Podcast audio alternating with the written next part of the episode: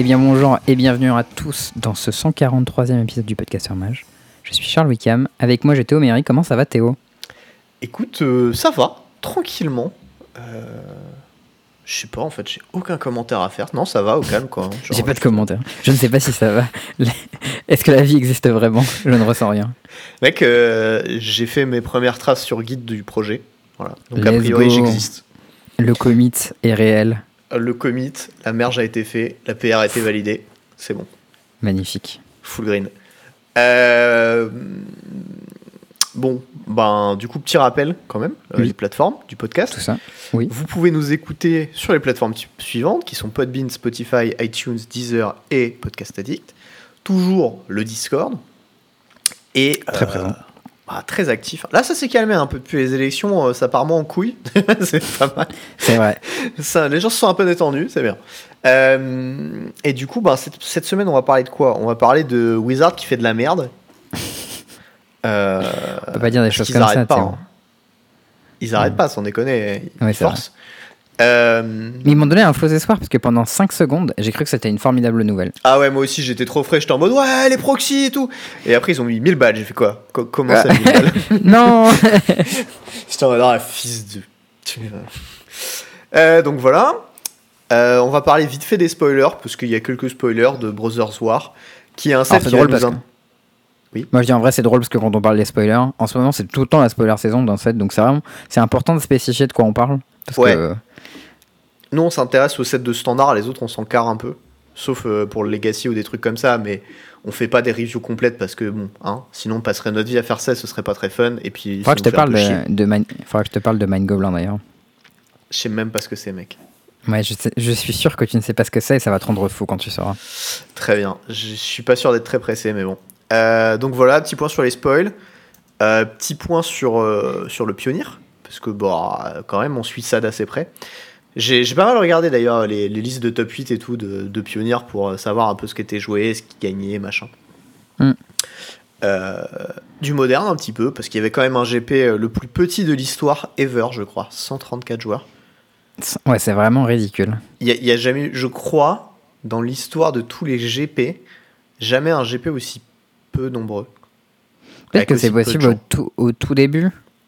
Ouais, mais en fait, si c'est le cas, tu vois, ça remonte à genre 93, 94, 95. Hmm. Donc c'était genre, ça fait plus de 25 ans qu'il n'y a pas eu un GP aussi petit, avec Ouais. aussi peu d'attendance. C'est vrai que moi j'ai euh, déjà, j'ai déjà joué pas mal de PTQ plus gros que celui-là. Euh, bah moi aussi, Euh, les nationaux qui ont toujours été plus gros que ça, enfin, genre, J'ai joué des exemple. PTQ qui étaient des side events de GP, qui étaient plus gros que ça. qui étaient 200 plus gros que ça, qui est un GP, ouais.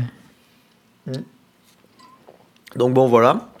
Euh, un peu de popper, un peu de legacy, de vintage, d'historique. Parce que Charles a envie de parler de tous les formats aujourd'hui. Ouais, je mets un petit cocktail là, je dis vas-y, on parle d'un peu de tout. Euh, C'est plutôt un podcast anecdote.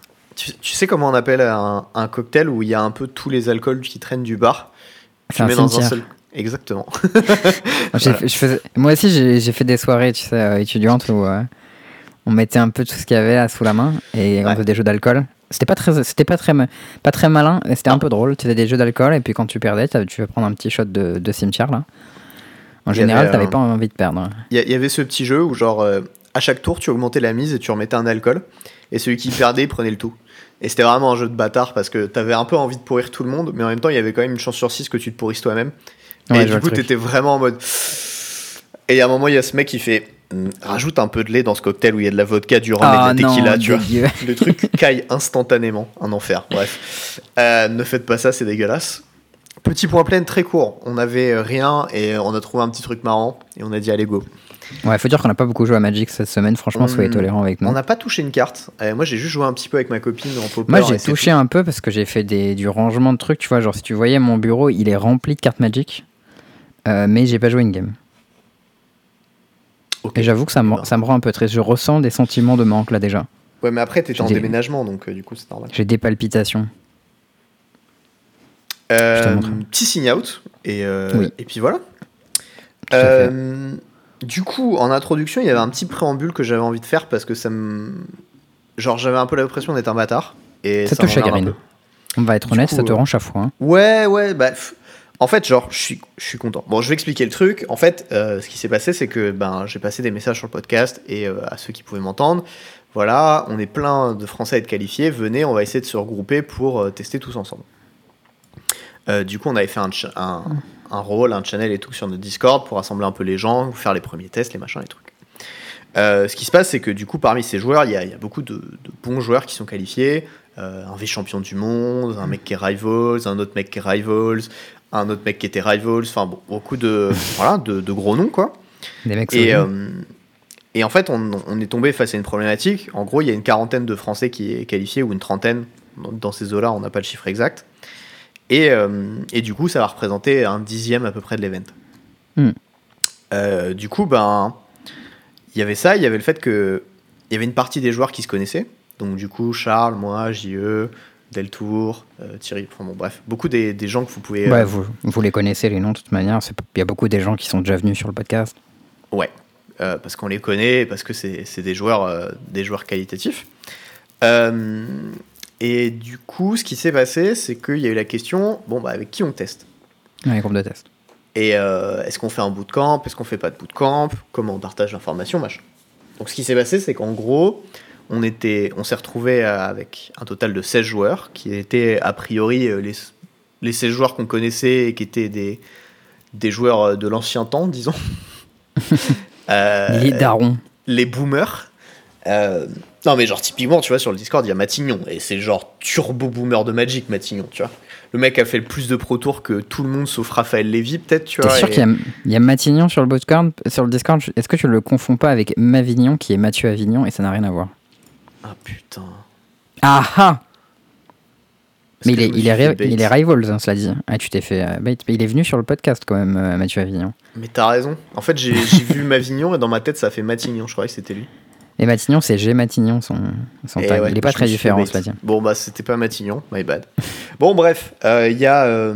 voilà. Et donc, en fait, quand tu testes à beaucoup de gens et que tu, tu centralises l'information, il y a un problème qui se pose.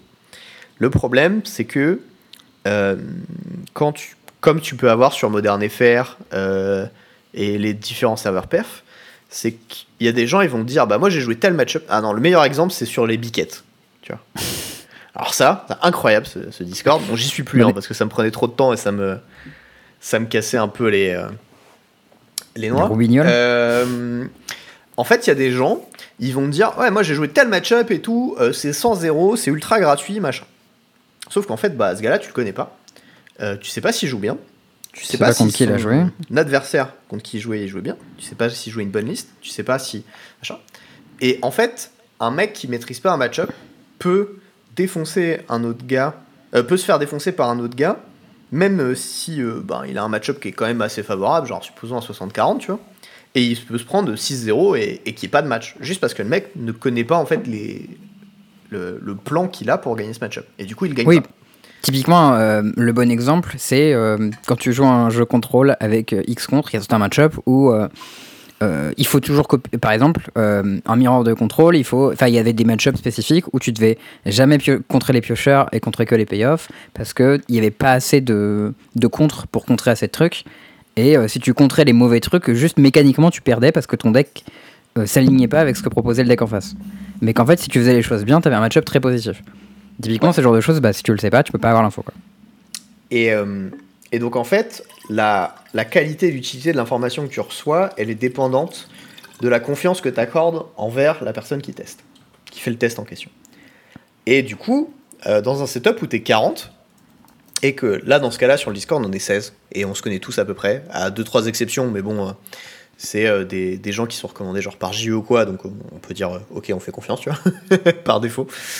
Et, euh, et du coup, ben, c'est un peu compliqué de euh, savoir à quoi s'en tenir et euh, que bon c'est un peu me lancer des fleurs tout seul mais en tant que bon joueur tu vois t'es des informations que tu puisses utiliser qui soient qualitatives etc donc du coup t'as d'un Bah, en vrai, non, gens- c'est- c'est pas seulement si on fait des fleurs. Je veux dire, un joueur que tu connais pas, tu peux pas savoir à quel point il est fort. Genre, ok, il s'est qualifié à un tournoi. non mais je parlais Bon, de ma perspective en mettant en tant que bon joueur c'est pour ça que je tu vois mais D'accord, ok. Bref, on, s'en fout en fait, c'est pas la question. Genre JE, tu vois, on va faire ça parce que c'est évident pour tout le monde que c'est un excellent joueur. Et celui pour qui ça l'est pas, franchement, frère, euh, pose-toi des questions. Euh, JE, tu vois, il reçoit des infos d'un gars qui lui dit Bah voilà, j'ai testé ce match-up et tout. S'il n'est pas en mesure de savoir qui, est cette personne et euh, d'avoir une évaluation de son niveau, il n'est pas en mesure de savoir si cette information va lui être utile. Et du coup. Ça, c'est un, truc qu'il disait beaucoup, Pivi. Il avait écrit des articles où il disait que c'était trop chiant les fois où il avait teamé avec des équipes. Il pouvait pas faire confiance aux gens, il était obligé de retester tout. Et au final, tu perds grave du temps, quoi. Bah, en fait, là, au lieu de gagner du temps, c'est juste que tu as des informations que tu peux. Tu ne sais pas si tu peux les croire ou pas. Et du coup, si tu veux avoir une confirmation, tu es obligé de le faire toi-même. Donc, c'est pas tu mm. perds du temps, mais c'est t'en gagnes pas, en fait. Surtout ça le problème, là, dans, dans, mm. dans notre cas. Et du coup, euh, si jamais bah, on se retrouvait euh, avec euh, des joueurs qui avaient un niveau qu'on n'était pas en mesure d'évaluer, qui sont inférieurs ou pas, hein, c'est pas la question, on, ne savait pas si on pouvait leur faire confiance. Et du coup, nous, les informations qu'on partageait, on, sait la valeur qu'elles ont, un peu d'expérience, etc. Mais de l'autre côté, bah, ces joueurs-là, ils nous font confiance, ils nous font pas confiance à les regarder. Mais nous, de, notre côté, on pouvait pas utiliser les informations que eux nous auraient données, à, bon escient en tout cas. Donc du coup, ce qui a été décidé, c'était de de garder euh, ces informations-là entre les, les 16 qu'on est euh, pour, euh, pour tester l'event et de tester uniquement entre nous. Du coup, tous ceux qui seraient qualifiés et qui veulent tester, etc., organisez-vous entre vous, montez-vous un Discord, testez sur MTGO, faites un bootcamp si vous pouvez, testez des decks, machin, et vous en sortirez très bien. Mais, mais du coup, voilà, on ne sera pas trop en mesure, moi comme Charles, de, bah, d'échanger avec vous sur ces questions parce que bah, c'est comme ça que ça a été décidé. Quoi. Et c'était mm. euh, un peu unanime. Enfin, moi, j'étais pas particulièrement pour, mais c'était un peu, ben, soit on fait comme ça, soit t'es pas là. Et j'ai fait, ah, bon, bah, ok, tu vois. Donc voilà. Euh, ceci étant dit, euh, enfin, il y a suffisamment de, de, joueurs qualifiés pour que tout le monde ait, ait l'occasion de s'entraîner. Et voilà. Et même si c'est pas des joueurs qui sont qualifiés à l'event, vous trouverez quand même des gens pour s'entraîner pour Varso ou juste parce qu'ils aiment bien jouer en pionnier. Ou sinon, vous avez toujours MTGO, il y a les sites pour louer des cartes. Après, bah, juste de manière générale, sur le Discord, il y a beaucoup de joueurs en fait, et il y a plutôt des joueurs de bonne qualité. Et genre, tu demandes à quelqu'un euh, des choses, enfin, c'est. Je trouve que tu as quand même des informations plutôt bonnes avec des gens euh, plutôt forts contre qui tu peux jouer, quoi. Voilà. Euh, du coup, désolé, je vous ai un peu hypé euh, tout ça, mais bon, bah, dans les faits, euh, dans les faits, je pourrais pas trop être d'une grande aide, et ce sera le cas de, nombreux joueurs sur la question. Voilà, petit préambule chiant, mais bon, au moins on s'explique quoi. Ouais. Bon, maintenant on peut parler de pourquoi Wizard c'est des gros rats. Ouais. Alors, Alors peut-être que vous le savez ou pas. C'est les 30 ans, c'est l'année prochaine. Eh oui, Magic, ça a commencé en 93. Et du coup, bah, en 2023, ça fera 30 ans. Donc, ils ont commencé à, à annoncer les trucs. Parce qu'on est à la fin de l'année 2022. Ils se sont dit, on va annoncer des gros trucs pour 2023. Le 13 Year Anniversary Edition. Et sur le papier, ça avait l'air pas mal au début. Tu vois, ils ont commencé à nous dire, ouais, il y aura des FNM promo un peu stylés. Il y a un Tarmogoyf avec la vieille frame mais le nouvel art en foil avec des numéros dessus, machin, enfin. Il y avait des petites annonces qui étaient un peu mignonnes. Et il termine par euh, on va faire des proxy, enfin des, des cartes euh, promo Gold Border avec pas le même dos que Magic, donc factuellement c'est des proxys quoi, un peu comme les, les Collector's Edition, de tout le set bêta. Ouais. Donc là, instantanément, on dit oh mon dieu, nique la réserve liste, euh, ces cartes-là, c'est des proxys, mais comme de nos jours, tout le monde joue avec des sleeves, c'est obligatoire, machin et tout. Bah, au final, on pourra l'utiliser pour faire les tournois vintage et tout, enfin, ce serait trop ouf. Mhm. Et ensuite, ils annoncent le prix. Mais il n'y a pas que ça. Euh, parce que aussi, ils ont enlevé les cartes bêta des artistes qui sont euh, Shadowban, quand même. Oui, bon, ça un peu osef, non Genre, non, mais c'est un détail, il faut le dire. Quand même. Ouais, non, mais Invoque, Préjudice, c'est claqué, Crusade, on s'en fout, enfin... Non, mais voilà je donne les infos au bout. Après, euh, voilà, moi je m'en carre. Hein. Mais du coup, il y a un peu moins de cartes qu'il y avait dans bêta. Ce qui va probablement mm. euh, encore augmenter la valeur de ces cartes-là par effet de bord. Mais bon, bref. Mm. Et, euh, et donc, ouais, nous, ce qui s'est passé, c'est qu'on a vu l'annonce en live avec Charles. On était posé dans le Discord. Et ils ont commencé à montrer les trucs. en gros, c'était des proxys. les cartes, hein, parce qu'elles n'ont pas un dos de Magic, mais elles ont un front de Magic, et du coup, euh, Mm. en théorie, ça fait d'excellents proxys. Et on était en mode, ouais, nique la réserve Edlis, trop bien et tout. Et là, euh, et là, je vois le prix passer 1000 dollars, tu vois. Je suis en mode, comment ça, euh, 1000 dollars bah, En fait, c'était 999,99, ce qui n'est pas tout à fait 1000 dollars, mais bon, on chipote, euh, pour 4 boosters. Je- J'allais dire pour une boîte de boosters. Non, 4 boosters. Mais une boîte dans laquelle il y a 4 boosters. Et dans chacun de ces boosters, il y a une rare. Et, euh, et c'est les rares bêta. Euh, Voilà. voilà, c'est tout en fait. C'est des boosters en fait. Donc du coup, tu payes ben, 250 balles ton booster, dans lequel tu peux avoir une rare bêta claquée.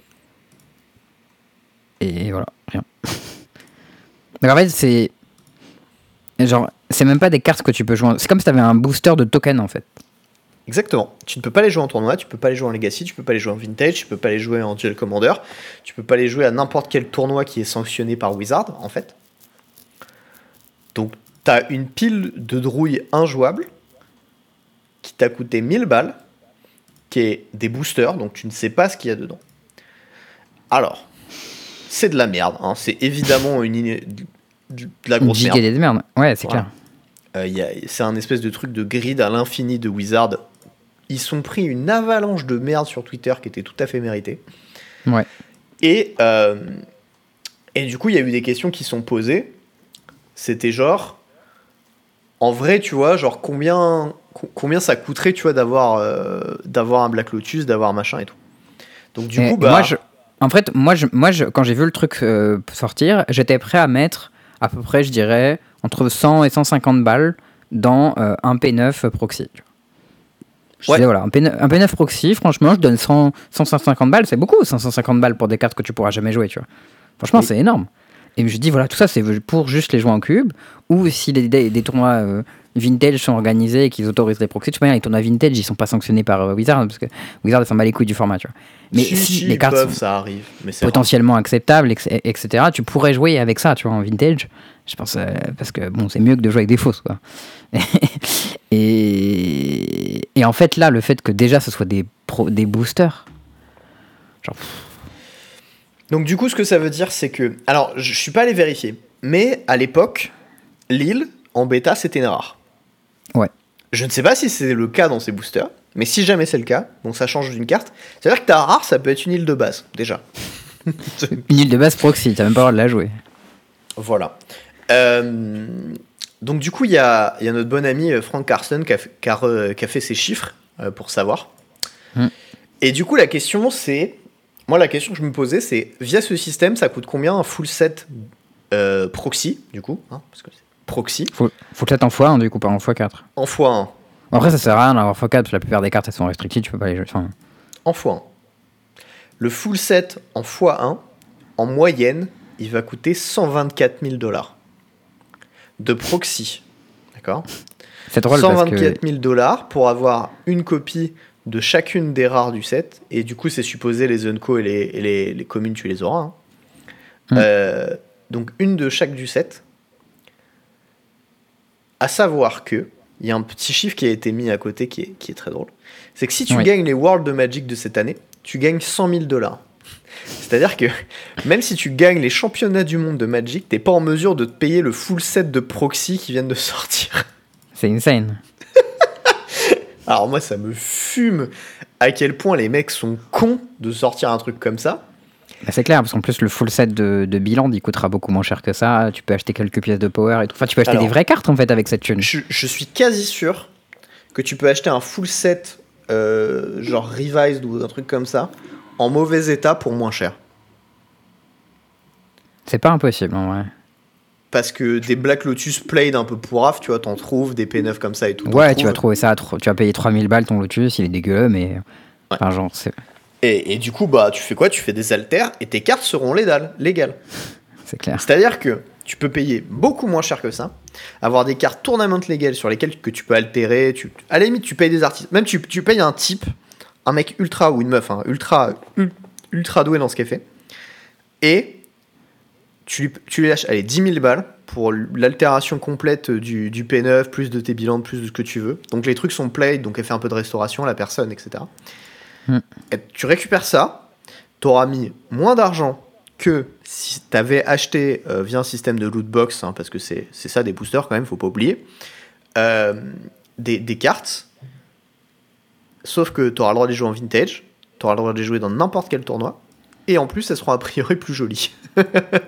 Ouais, en plus, elles auront probablement plus de valeur. Enfin, Euh, pff, En fait, l'idée de base était excellente parce que du coup, ça permettait de contourner la réserve list. Il bah oui, c'est ça. hein. permettre des proxys, de, de donner envie aux gens de jouer ces cartes-là dans d'autres formats, en cube, Puis en même les gens- les couilles. Voilà, les gens qui. Enfin, je veux dire, foutre des, des vrais bilans de- ou du vrai power dans ton cube. Enfin, c'était pas Mengu, personne le fait. C'est ça. Et, Et encore, je sais même pas si Mengu il a un vrai power dans son cube ou un faux, tu vois. bon, je pense ça me- pas qu'il se fasse chier à avoir un vrai. hein. Ça me choquerait pas qu'il ait un faux. Parce que Moi je sais qu'il y en a plus, pas mal des, des créateurs de contenu qui ont des faux euh, power et tout dans leur cube. Ouais, bah normal quoi. Ça vaut trop Mm. cher en fait, tu prends pas le risque. Et c'est dingue en fait à quel point l'idée de départ est bonne et à quel point, genre à toutes les étapes où ils pouvaient faire ça bien, ils ont chié dans la colle quoi. Ouais. C'était c'est c'est des NFT en fait, vraiment. Ils ont fait le truc en mode. On a fait un objet d'investissement parce que tu n'as aucun intérêt à l'ouvrir ton truc, puisque la valeur que ça aura scellée sera tellement plus élevée que ouverte, et du coup, ce sera juste un truc que des, des spéculateurs vont acheter, foutre dans un garage, et ils attendront Ouais. 10 ans bah, avant de le revendre. Enfin bref, ils ont juste ont fait un produit d'investissement magique, quoi, super. Et si ton garage il prend l'eau, t'as tout perdu au fait. hein. Mais en vrai, ça me choque. Enfin, moi, ça me dérange pas quand ils font des trucs d'investissement pour euh, les investisseurs, euh, machin, avec un Idetsugu euh, rose hyper rare, machin. 2000 Nous, on veut pas jouer avec, Personne n'achète. C'est ça. Et il y a juste ces personnes-là que 2000, ça intéresse. Ouais, c'est ça. Mais là, c'était vraiment un truc important parce que la réserve list, ça fait hyper longtemps qu'on en parle. Les joueurs, ils veulent ces cartes-là, ils veulent jouer avec. Donc, euh, on parle d'un truc qui est important pour nous et que là, c'est vraiment, on nous crache à la gueule, quoi. Et ça m'agace, franchement, ça m'agace. Oui. Voilà, je, je suis agacé. Non, mais c'est de la merde. Voilà. Franchement, il n'y a pas grand chose à dire de plus que ça. hein. Et j'ai euh, un tweet de Max Torsion, qui est du coup le hum, créateur de contenu en Legacy, que je trouve très juste. Il, il retweet en gros le, hum, le, euh, le truc avec ce que tu pourrais faire euh, avec euh, 1000 dollars.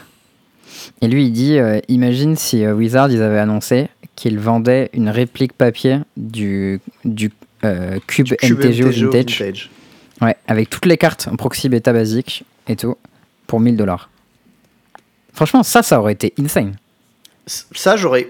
Tu vois, genre, j'ai pas tant de sous que ça et tout. Et genre, 1000 balles, c'est un vrai investissement. Mais ça, j'aurais considéré fortement l'acheter, tu vois. Ouais, mais c'est un truc. Franchement, j'aurais trouvé ça trop cool. Et. Et ça leur coûtait clairement pas 1000 dollars à faire du tout. Bah non, mais ils impriment, eux, ils impriment des thunes, ils, ont foutent. déjà les illustrations, ils ont déjà les cartes.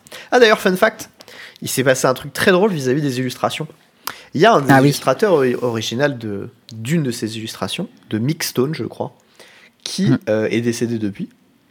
Et euh, dont Wizard n'a n'a pas les droits, en fait. Ils avaient les droits à l'époque, au moment où ils ont imprimé les choses, etc. Et maintenant, c'est son fils qui les a. Et ouais, et en fait, ça a été passé, euh, parce que c'est comme ça que les questions de- d'ayant droit se, se font, qui sont passées à son fils, enfin à sa famille, en fait, euh, à ses descendants, quoi. Et, euh, et, et son fils disait, bah, en fait, euh, genre, ils nous ont pas contactés, donc Ils euh, nous ont rien demandé. Ils ont pas le droit de faire ça, en ils, ils ont pas le droit de faire ça. Du coup, bah, légalement, on va prendre des, des actions en justice. Et j'étais en mode, putain, mais c'est vraiment des débiles, quoi. donc voilà. Hmm. Euh, en plus de ça, ils respectent même pas les gens avec qui ils ont fait du taf, qui sont décédés depuis. Enfin, pff, voilà. Bref. Il y a un truc qui est cool, c'est le fait qu'ils aient pris l'art stylé du plateau. Mais on Ah pensait oui, qu'il parce était qu'il y en a perdu deux. cet art. Ouais, je pensais qu'il était perdu cet art, c'est pour ça qu'il l'utilisait plus. Mais... Eh ben, figure-toi que non. Il a été Hmm. perdu, mais en fait, la peinture originale a été retrouvée il y a quelques années. Énorme. Et elle a Du été coup, rachetée. Et du coup, je pense qu'en fait, ils ont fait un scan de cet art euh, au mec euh, qui a, la peinture originale maintenant. Trop stylé. Voilà. 2006, je crois, ça a été un truc comme ça. Je sais plus. Ok. Euh, bon, bah du coup, euh, voilà, nous on vous déconseille fortement d'acheter ces trucs-là. Et ben, euh, Enfin, franchement, si vous voulez faire des proxys, faites vos proxys vous-même au feutre, achetez-en à des gens qu'on font. Même faites des produits de qualité à votre imprimeur du coin dans du papier spécifique et tout. Enfin, vous paierez ça un peu plus cher que que que, que, que des, des impressions avec ton imprimante chez toi, mais ce sera de bien meilleure qualité. Et puis euh, voilà, hein, enfin. T'auras auras un beau cube, euh, ça te coûtera peut-être euh, 300 balles, allez, si tu mets vraiment les moyens. Et Bon, ça coûte moins cher que ça. hein. J'ai un pote Non, qui l'avait si fait avec un un imprimeur en Chine. en Il avait fait un, excellent et tout, il avait fait un cube, cube complet avec les tokens, les basiques. Et ces basiques, ils étaient cool parce que du coup, ils étaient double face. Euh, sur le front, c'était all frame. Sur le, sur le back, c'était full art. C'était assez cool. Du coup, tu les mettais dans l'ordre que tu voulais en fonction de ce que tu kiffais. Et c'était, il avait payé, je crois, 50 ou 70 balles pour le tout, un truc comme ça. Genre moins de 100 balles. Tout son cube, il avait fait imprimer en Chine. Moi, je parlais d'un imprimeur local, mais bon, après, Ouais, bon. probablement que ce sera plus dans les 200 balles si tu fais ça localement. Et puis encore, faut, faut trouver des gens qui sont en mesure de te le faire. Mais bon, bref, euh, voilà. C'est pas excessif et, euh, et tu peux tu peux t'en sortir très très bien. Euh, sans avoir à filer de l'argent à des gros rats de Wizard. J'en profite pour rappeler aux organisateurs de tournois qui font des tournois non sanctionnés, comme par exemple le Duel Commander, que euh, vous êtes les bienvenus pour euh, autoriser les, les proxys euh, à vos tournois. Ça ne vous rapportera pas moins d'argent, voire vous aurez plus de gens. Et euh, les vendeurs sur place continueront à vendre des grosses cartes. Euh, vous inquiétez pas pour ça. On peut enchaîner peut-être? Oui, absolument. sur euh, notre ami de Brothers War, qui a un petit sigle Boro qui m'amuse beaucoup, j'avoue. Qui du coup sera le prochain set standard. Euh, alors là, on vient d'avoir la rotation, c'est ça. Donc on va, ça va être le sixième set si je me trompe pas. Je me suis lancé dans un truc. Bon, là. alors là, mec, j'en ai aucune idée. Moi, le standard, je ne suis pas déjà. Donc, si tu me parles de rotation. euh, J'ai pas encore joué une game de standard, mais j'ai vu passer les decklists et franchement, ça a l'air sympa. En vrai, ça j'ai hésité cette semaine à installer Arena. Et après, je me suis souvenu ce que c'était. J'ai fait non, c'est bon. mais, mais ça m'a un peu tenté. Ouais, je t'avoue. Ça rotate après, après Kaldheim. Est-ce qu'il y a Corset 2021 Je pense pas. Du coup, il doit y avoir Dominaria United, Streets of New Capenna, Kamigawa Neon Dynasty. Et après, euh, j'imagine Midnight Hunt et Crimson Vow, c'est ça? 1, 2, 3, 4, 5, c'est ça. Et ça ferait le sixième set. Bon, c'est cohérent. Je m'en sors. Du coup, euh, Brothers War qui sera du coup un set euh, basé principalement autour de la guerre entre les fameux frères que sont Urza et Mishra. Voilà, si vous êtes comme moi, vous connaissez pas grand chose au lore. Euh, ça, c'est la base. Euh, qui sera du coup un set basé autour des artefacts, parce que nos amigos Mishra et Urza y vivaient au début de Magic, à l'époque où on avait des artos gigapétés, comme les Mox ce genre de trucs.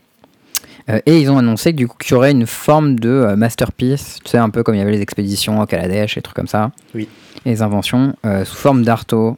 Donc voilà, s'il y a quelques artos que vous voulez acheter et qui n'ont jamais été réédités, je pense par exemple aux joueurs de Duel Commander qui voulaient acheter des Mox Amber.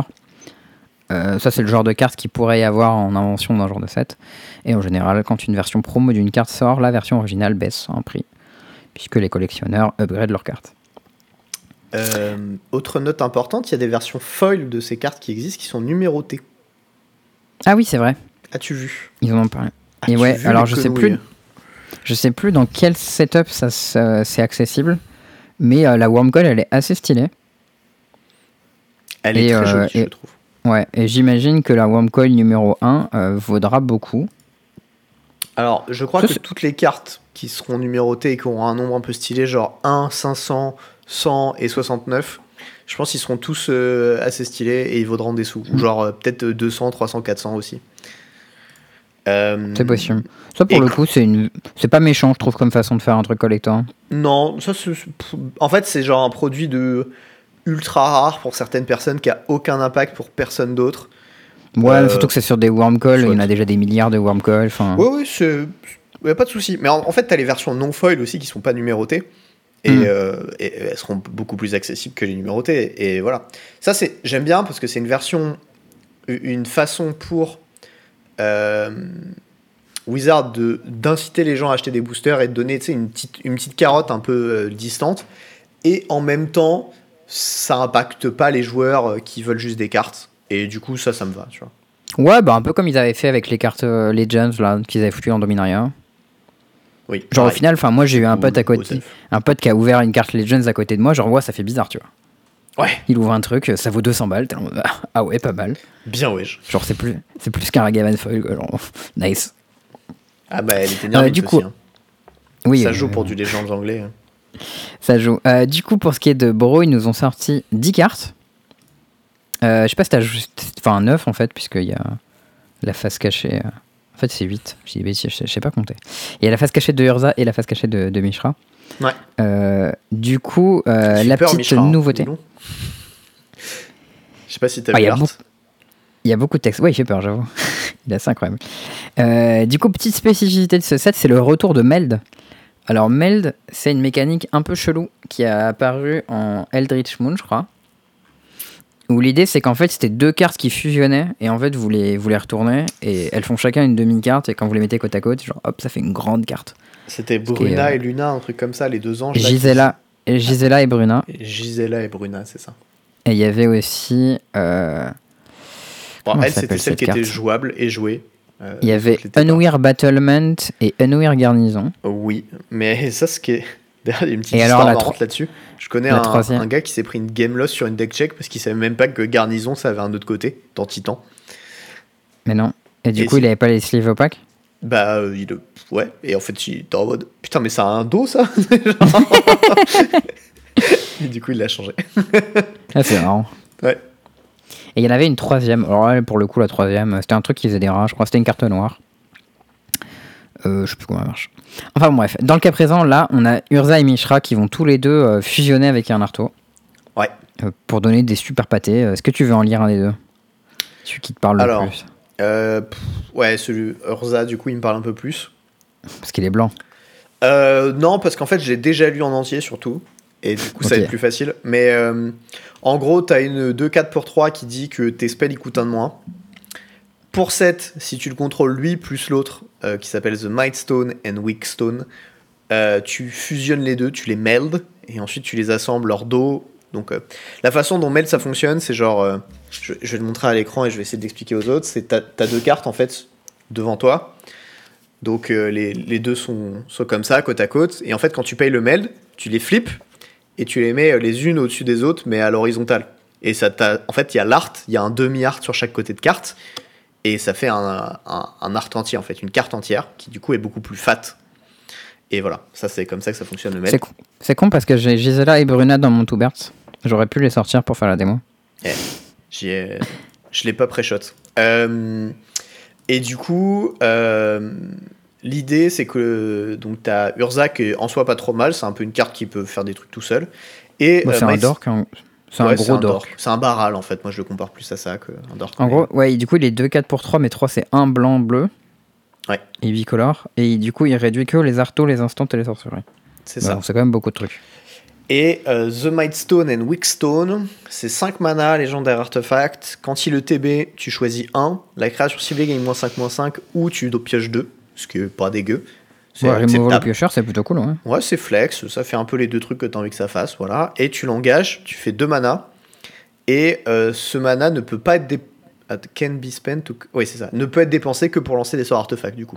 Je sais pas pourquoi Ouais, ils ou activer des capas. En fait, ils l'ont wordé bizarrement parce que comme ça, tu peux activer des capas. Ah, même des capas de non fait, artefacts. C'est ça. En fait, c'est le même wording. C'est une Power Stone. Tu remarqueras que son sous-type, c'est Power Stone. C'est le même wording que les tokens que, que le Karn de Dominaria United crée. Eh, c'est malin, comme ça la Power Stone, elle peut activer l'activité d'ability de Urza, mec. Exactement. C'est Ok, c'est un pensé. wording compliqué juste pour ça, quoi. Ouais, un peu. Ok, et euh, ensuite, du coup, quand tu as les deux en jeu et que tu meldes, Ah là, c'est la as- teuf là. tu as le Urza. Il est pas, je l'ai pas trouvé si craqué que ça, mais il est pas mal. Ah, il Euh, est costaud quand même. Il est costaud, mais c'est, tu vois, genre, c'est pas un Karn, quoi, je trouve. euh. Karn, Bon, on c'est est mana, pas loin. hein. et il a un poil au-dessus, je crois, tu vois. Bon, bref. Ok, mais bon, on est quand même pas loin, je pense. Ouais, mais tu vois, genre, Urza, il coûte 7 à activer, hein, donc du coup, en termes de power level, là, c'est deux cartes qui nécessitent d'être ensemble, donc ça, enfin, ça te force à faire des trucs, enfin, tu vois, c'est Ouais, pas... mais je pense que, par exemple, si tu compares à Valky, je pense que c'est meilleur, tu vois. Oui, mais Valky, c'est pas la même carte, tu vois. Karn, c'est meilleur, et ça coûte 7, tu vois. Je sais pas. Ouais, je sais Bon, pas bref. si on ré- rééditerait 40 standard. Enfin bref. Euh, du coup, plus 2. Donc il arrive avec 7 compteurs. Euh, il a pas de CCM parce que c'est une carte meld. C'est un peu bizarre, mais du coup, je sais pas ce qui se passe quand tu le blink. Je suppose que les deux côtés reviennent chacun, de- chacun Les deux côtés reviennent chacun de leur côté. Ouais. Logique. Du coup, tu pioches, euh, tu peux piocher deux. Lol. Tu pioches deux, c'est frais. Euh, du coup, plus de tu- euh, les artefacts, les instants et les sorceries que vous jouez ce tour-ci coûtent, coûtent 2 de moins à jouer et gagnez 2 points de vie. Euh, c'est fat. quand tu pars en storm. Voilà, si tu, Bah, si tu joues mana. artefact euh, Cassia ou quoi, c'est fat. Y a pas à dire. Putain, Euh. Plus 1, piochez 2, discard 1. 0, faites 2, 1, 1, soldier, artefact, créature, token. Ça, c'est vraiment priori, bon sont- type, je pense. A priori, ils sont colorless et je sais pas pourquoi ils ont pas fait des cerveaux en fait, parce qu'ils existaient déjà, mais bon. Euh, oui, Ils il ont doit fait y avoir une raison flavor. Je, pense qu'il y a une, une raison flavor, à mon avis. Peut-être. Euh, moins 3, exilé, exile target non land permanent, d'où le moins bien de card. Hmm. Euh, Notez, hein, c'est 7 mana, il a avec 7 compteurs, il a un moins 3 qui exile un truc. La différence de Oui. c'est non land. Bref. Bah, il y a quand même une ligne de texte que t'as pas encore lu, hein, on va y arriver. Ouais, la ligne de texte à la fin, elle est fat, mais la ligne de texte à la fin de card, elle est fat aussi. C'est vrai.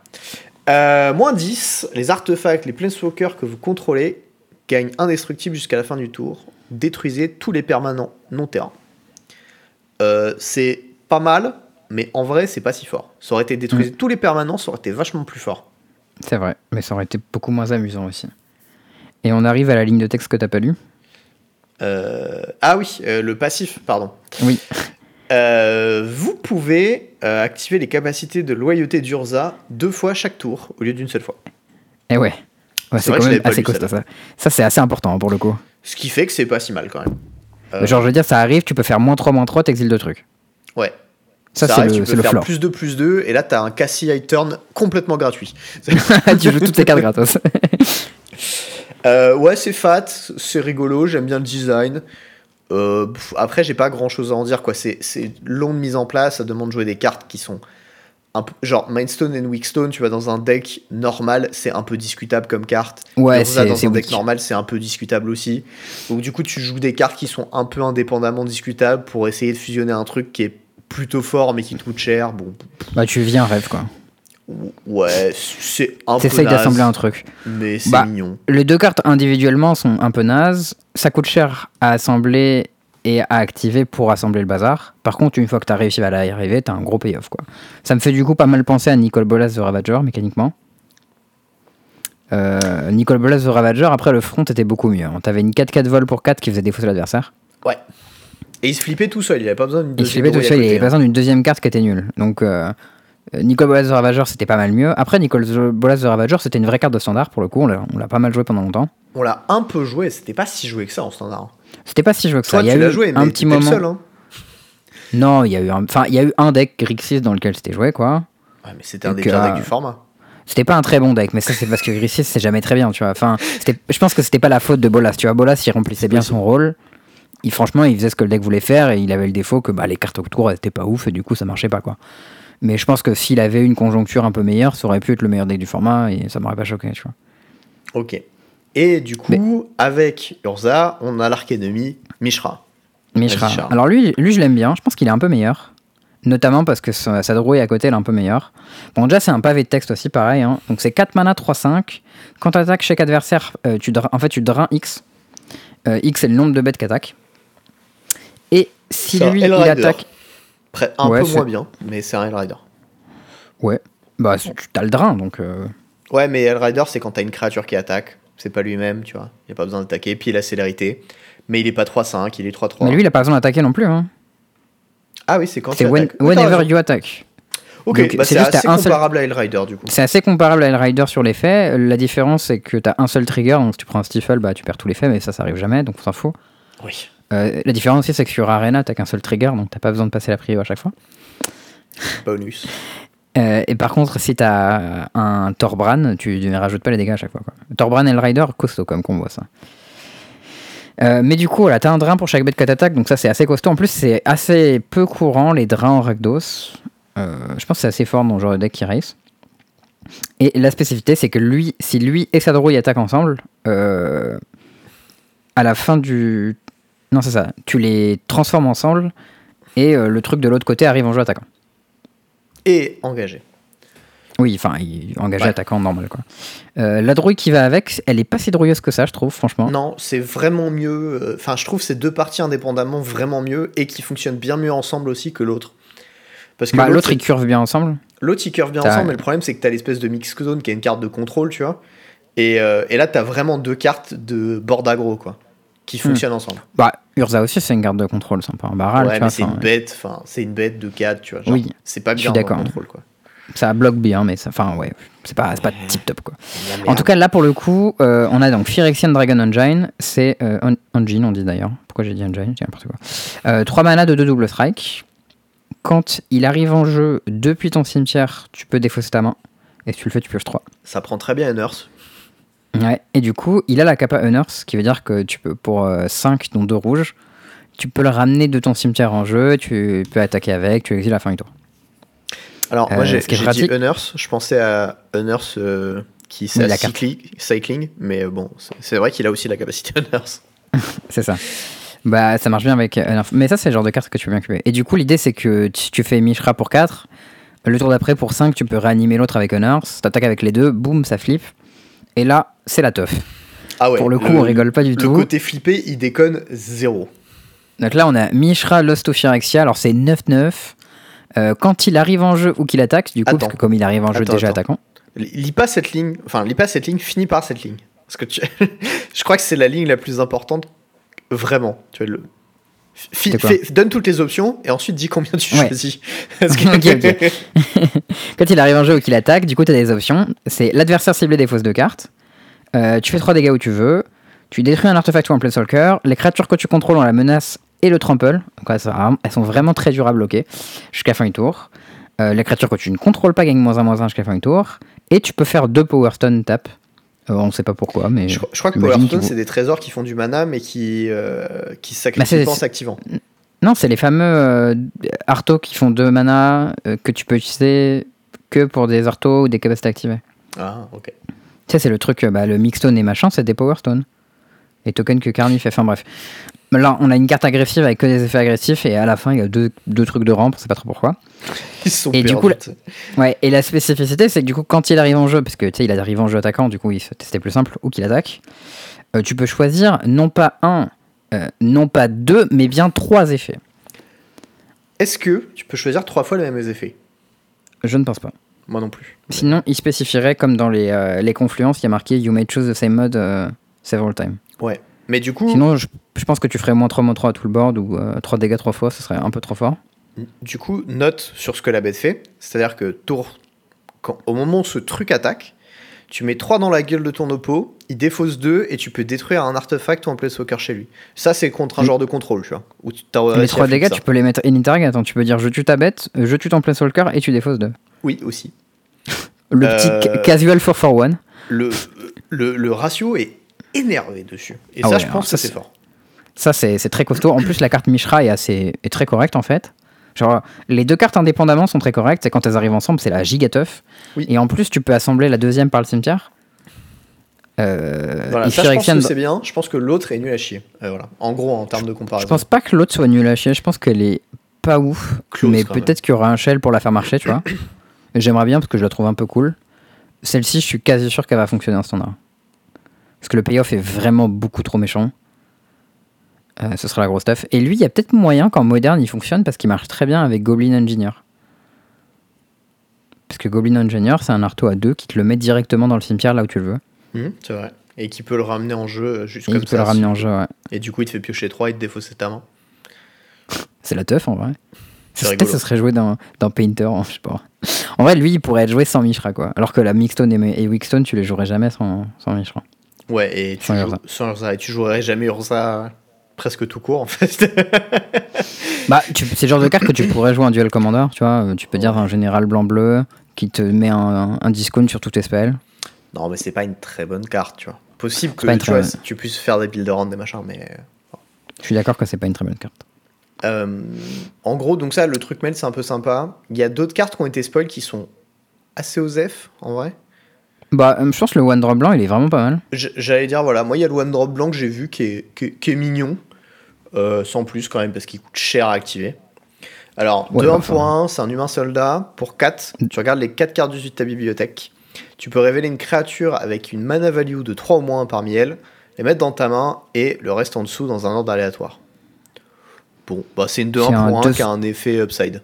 Voilà. En vrai, c'est un peu comme un 2 Squatch Recruiter, en effet. Et 2 Squatch Recruiter, c'était vraiment une bonne bête en standard. Et là, on l'a sur un Oui. 2-1 pour 1. Je veux dire, 2-1 pour 1, t'as pas besoin de beaucoup d'upside pour que la carte soit bien. hein. Mais c'était un peu différent en fait en standard parce que il pouvait un peu faire les deux rôles euh, de réduction des coûts et de générateur de value. Mhm. Et euh, aussi, il a été joué dans des combos qui étaient verts, qui faisaient mana infini, et du coup, tu trouvais tout ton deck. C'est un peu différent. Là, c'est genre une bête d'aggro qui a un effet que tu peux activer pour 4 mana. Euh, je suis pas sûr que ce soit excellent. Je pense que c'est un peu une drouille. Mais Ouais, euh, tu bon. penses? Moi, je pense que c'est le genre de carte que tu veux jouer dans Humain en, en pionnier. Ah, je pense que je la jouerai pas. en Ah, parce que Humain en pionnier, il veut une, il veut une quantité euh, importante de 2-1 pour 1, en fait, qui sont des humains. Ouais, mais t'en as déjà en fait des mieux. T'en as déjà, mais ils sont pas ouf. Bah, t'as euh, la, la 2-1 protection multicolore qui est pas mal. T'as la Franchement, je- 1-2 je training qui grossit. Pas ouf, euh, cette 2-1 protection multicolore. Ah, moi je la trouve vraiment pas mal.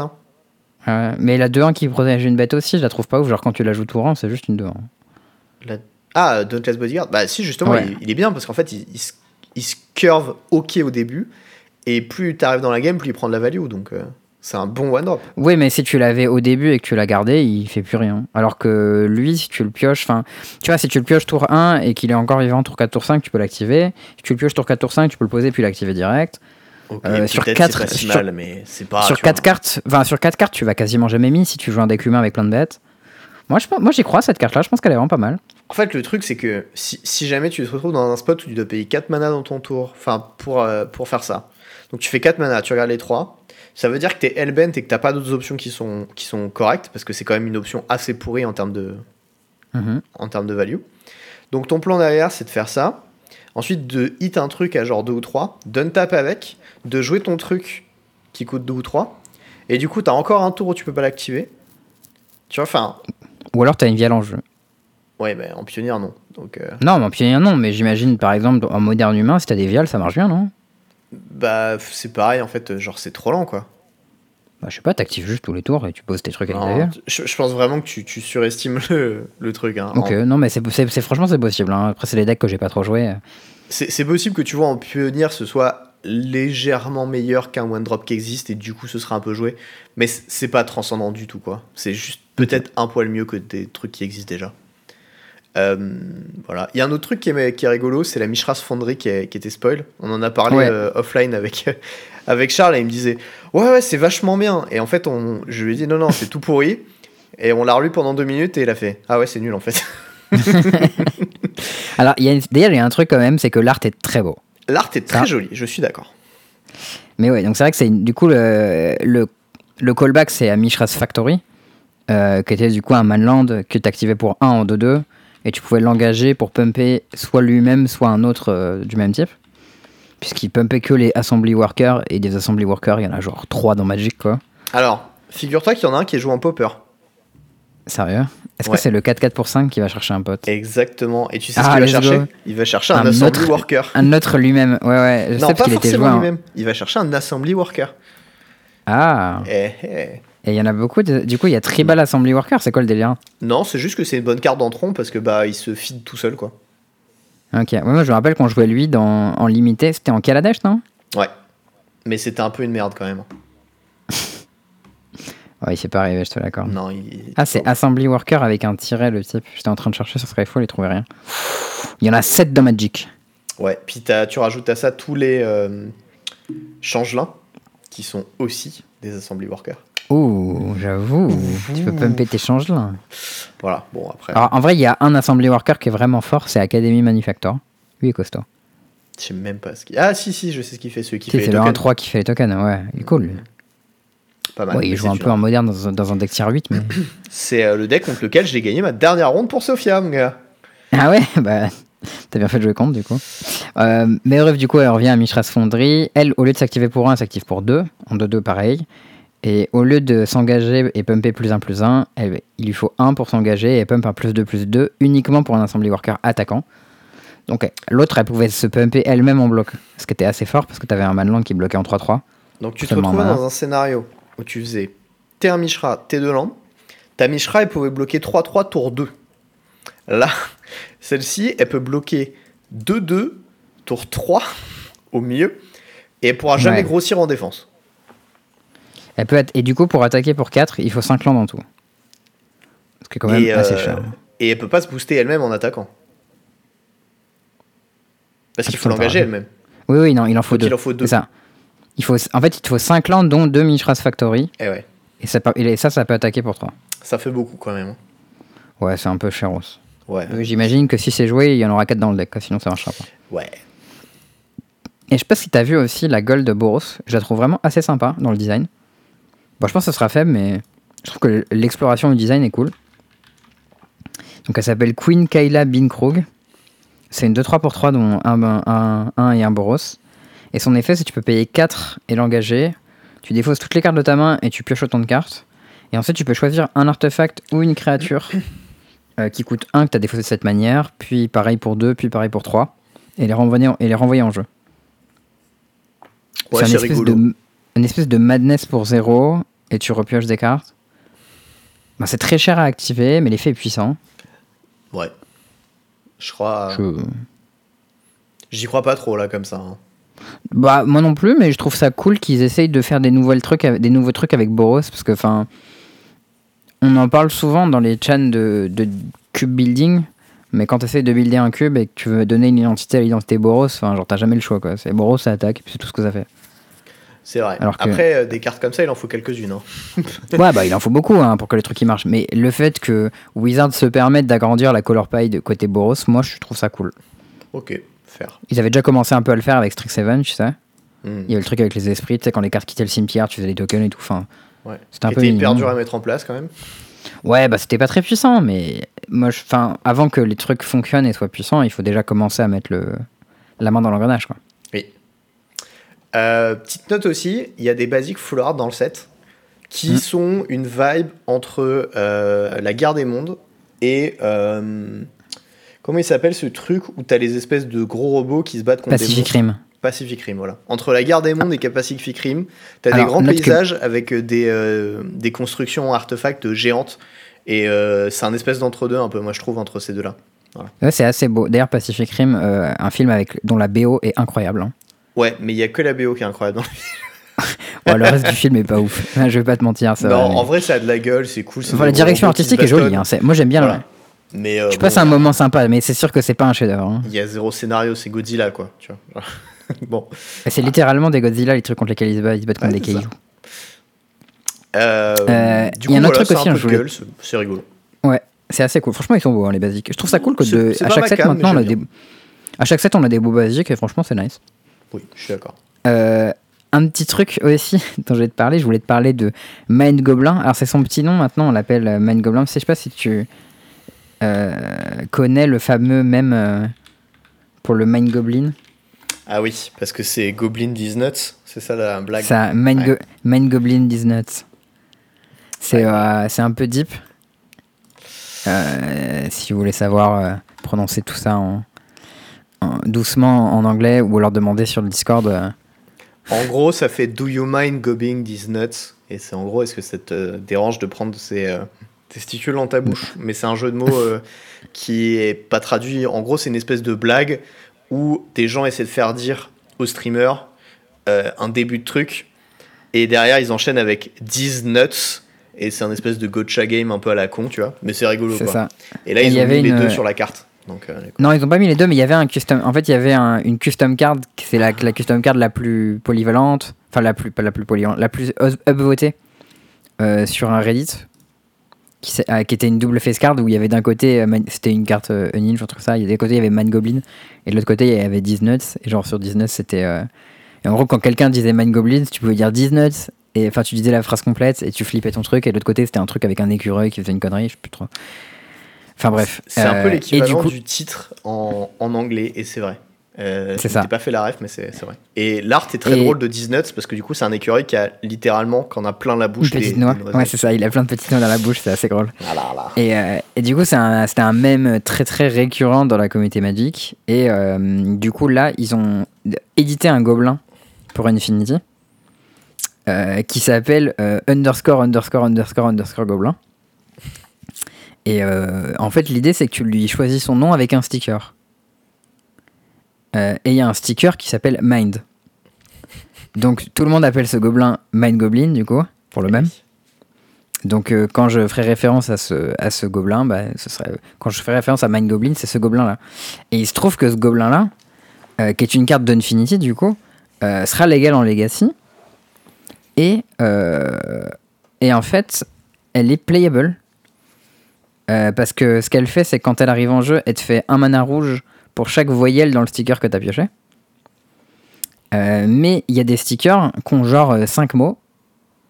Et il y en a suffisamment pour que tu puisses faire un deck de stickers euh, qui fait en sorte que ton gobelin te fasse beaucoup de mana, avec lequel tu vas joyeusement pouvoir caster Muxius.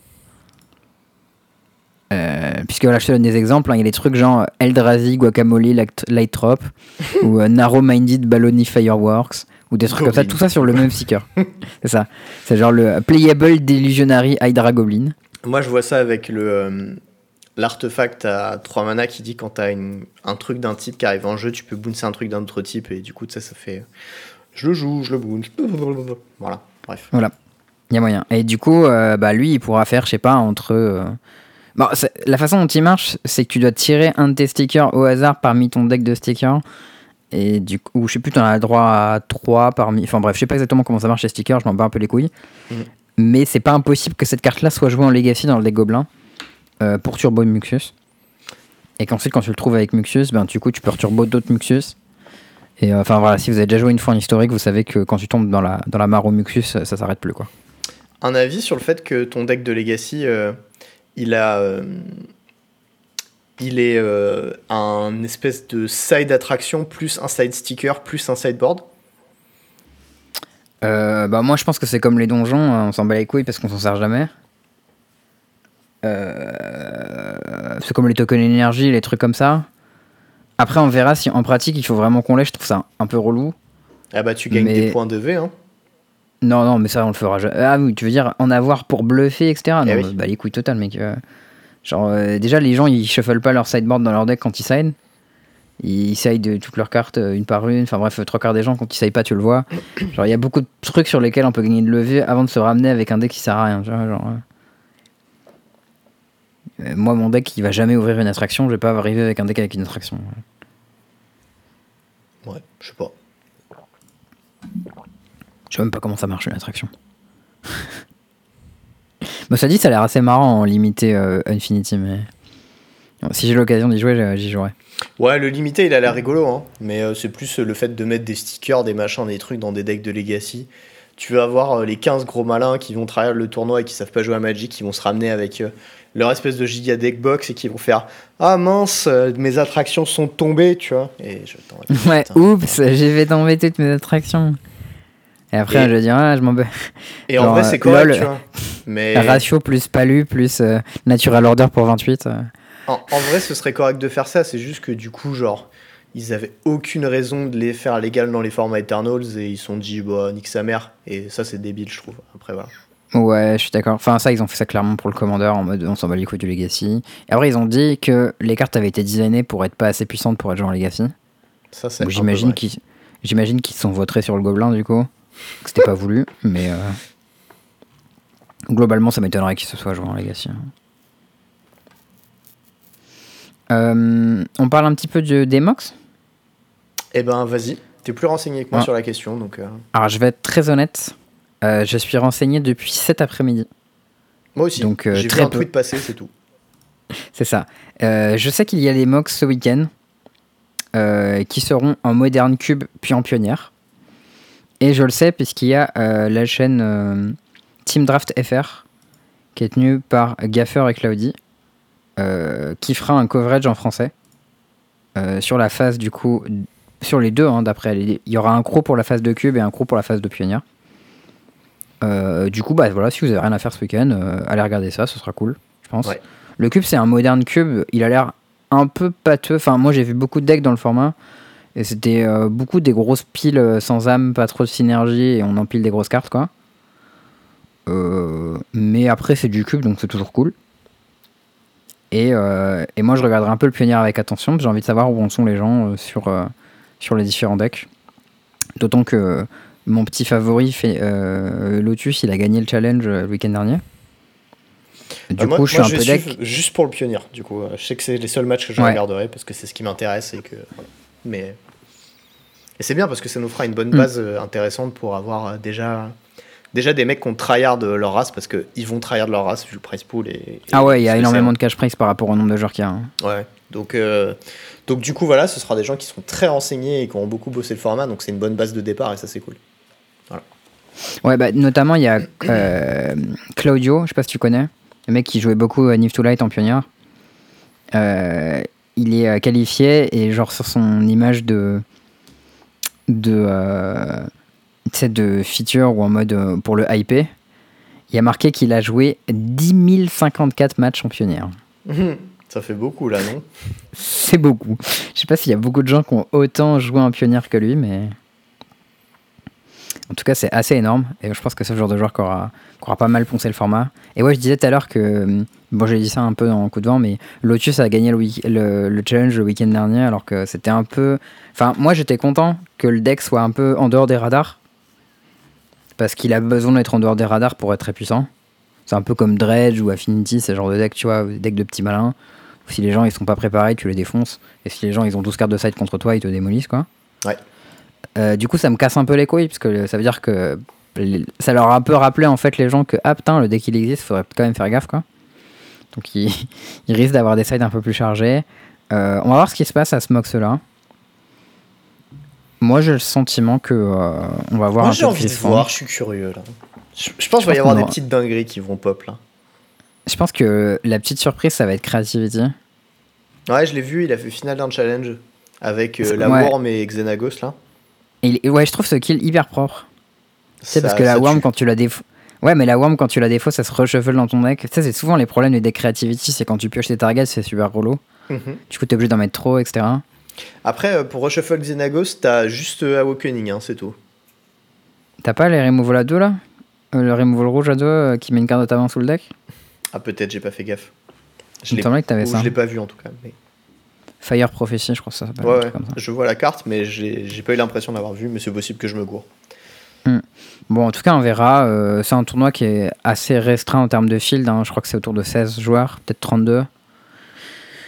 Mais euh, on va voir euh, ce que ça donne. Je serai un peu intéressé. Je regarderai, je regarderai ça avec attention.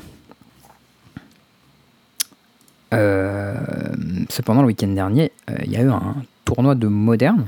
Plusieurs. Le plus petit Grand Prix de l'histoire, euh, dont Le à peu près tout le monde s'est foutu.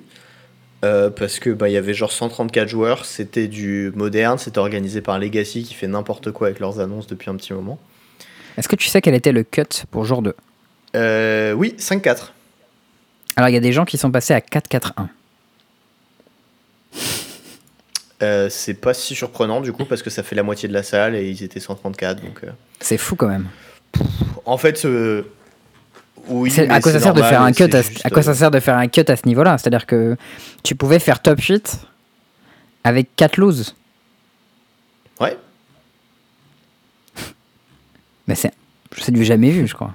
fun fact à Vegas tu pouvais pas faire top 8 avec deux loses en comparaison Oups.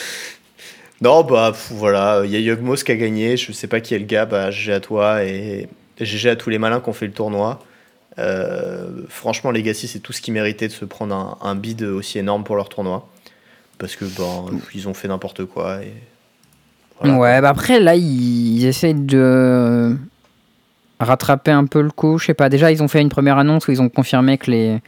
le- Sophia, ça serait gratuit. Ça, c'est juste pas frais ont en tenu plus. parole. hein. Donc, euh, bon. Ouais, non, mais Voilà. maintenant, là où on en est, on- on- il y a du nivellement par le bas maintenant. hein. On, euh, est d'accord. J'ai mis un petit tweet en disant c'est bien. Euh, mais bon, dans les faits, ça reste juste, ils ont tenu parole, quoi. C'est juste normal. Ouais, il y a aussi le fait qu'ils ont dit qu'ils allaient augmenter les prices sur le side event dans les tournois. Ouais, bah on attend de voir, Bon. c'est pareil.